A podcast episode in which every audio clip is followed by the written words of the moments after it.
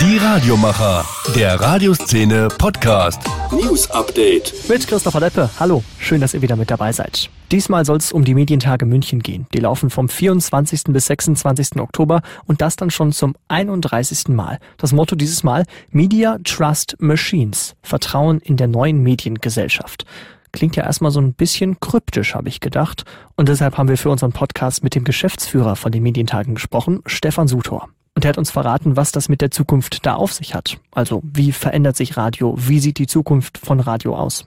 Ja, das mit der Zukunft, das ist so eine Sache, das weiß man natürlich nie so ganz genau. Und ich beschäftige mich jetzt schon mindestens 25 Jahre mit dem Thema. Und eigentlich hat sich nicht so viel verändert. Nur dieses Mal, was wir jetzt zurzeit haben, das ist tatsächlich ein Audioboom. Also wir haben Audio ist überall. Also es gibt neue Geräte, es gibt die es gibt Millionen von neuen Radiogeräten, die Sprachboxen. Es gibt personalisiertes Audio. Es, es, passiert im Moment sehr, sehr viel. Wie das dann insgesamt, was das mit der Zukunft des Radios macht, ich glaube, das weiß man einfach noch zu wenig. Deshalb ist das auch genau eine der Fragen, mit denen man sich bei den Medientagen München beschäftigen kann.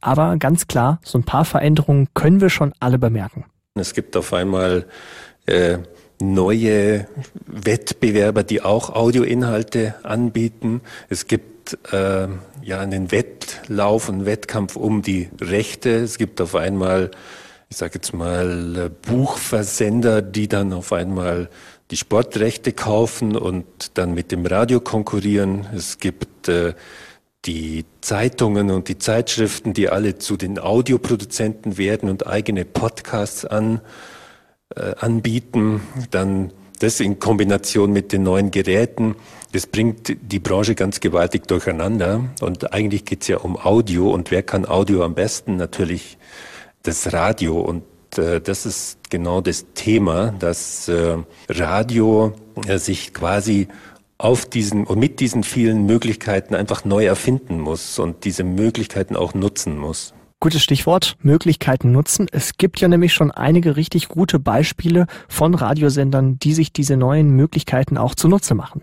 Es geht letztendlich geht's immer um Innovation. Es geht darum, um auszuprobieren, was funktioniert, was funktioniert zum Beispiel auf der Google Home Ganz witzig ist dann, äh, sind so Beispiele wie das Rockquiz von der Rockantenne oder ein anderes Thema ist, wie muss äh, das Radio zukünftig im Auto sein? Da gibt's äh, zum Beispiel Big FM bei Apple CarPlay oder auf Android. Da sieht man schöne Beispiele, wie man Audio, also Radio, neu integrieren kann in die neuen Geräte. Also Innovation ist im Moment das Zauberwort weil es einfach so viele neue Möglichkeiten gibt, die aufploppen.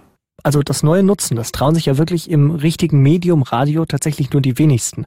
Aber so eine kleine Spielfläche, wo man eben mal viel ausprobieren kann, das sind Podcasts. Ja, klar, ihr hört auch gerade ein, logisch. Äh, und da kann man ja wirklich immer ziemlich viel ausprobieren. Und deshalb sind Podcasts natürlich auch ein Thema bei den Medientagen.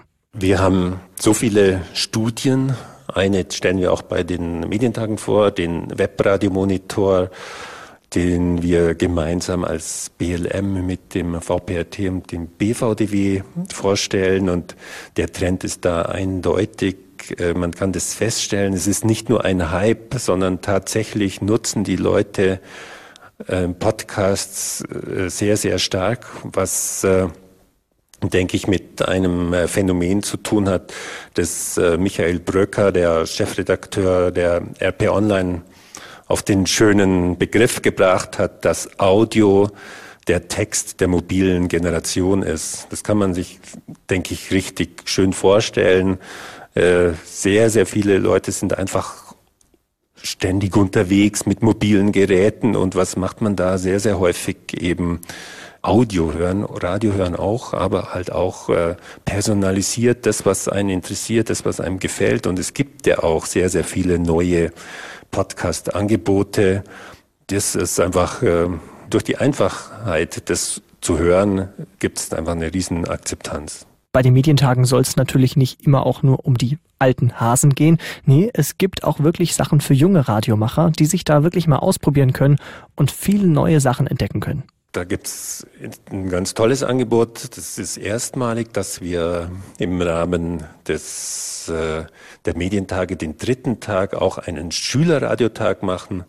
Die Ausstellung ist offen für Schüler, die sich ausprobieren wollen mit Radio, die ausprobieren können, wie sie Interviews machen, wie macht man zum Beispiel Smartphone-Reporting, also wir machen mit Radio-Persönlichkeiten, die man da auch treffen kann sieht man, wie, wie spannend Radio ist. Also wir, das geht uns darum, den Nachwuchs auch äh, mit dem Radio vertrauter zu machen.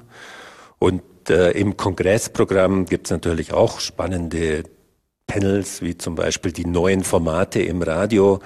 Da geht es darum, wie man eben zum Beispiel online, offline und äh, verbinden kann, wie man äh, On-Demand und Lineares kombinieren kann die, das sind die spannenden Themen, wo man im Moment neue Antworten finden muss, also neue Formatideen letztendlich halt äh, ausprobieren kann, weil das bisher nicht möglich war. Also vieles neu bei den Medientagen, ganz klar das, worum es geht. Es geht ja auch um Neuerungen. Da wollten wir natürlich auch von Stefan Sutor wissen, was denn so sein persönliches Highlight ist. In der Radioschiene, da ist es bestimmt Christian O'Connell, eine begnadete Radiopersönlichkeit aus Großbritannien, der jeden Tag landesweit sendet und äh, Millionen begeistert und er ist gleichzeitig auch Comedian, also von daher wird es für alle Radiofans äh, eine großartige Performance sein von Christian O'Connell. Vieles neu bei den Medientagen vom 24. bis 26. Oktober in München. Die Radiomacher News Update. Das DAB-Update für Oktober sieht gar nicht mal so schlecht aus. In Bayern und Sachsen boomt DAB nämlich richtig. In Bayern, da hat die Bayerische Landeszentrale für neue Medien zusammen mit dem Bayerischen Rundfunk ein Simulcast-Szenario aufgebaut. Da konnten dann lokale, regionale und landesweite UKW-Privatradios parallel über DAB empfangbar sein. Und das hat wohl ziemlich gut geklappt. Außerdem ist in Unterfranken ein neues Jugendradio auf Sendung gegangen. Die Verbände ANGA, Bitkom, ECO und VPRT sprechen sich gegen eine Freistellung des öffentlich-rechtlichen Rundfunks vom Kartellrecht aus. Das haben sie jetzt bekannt gegeben. Das schwelt also immer noch so ein Kampf.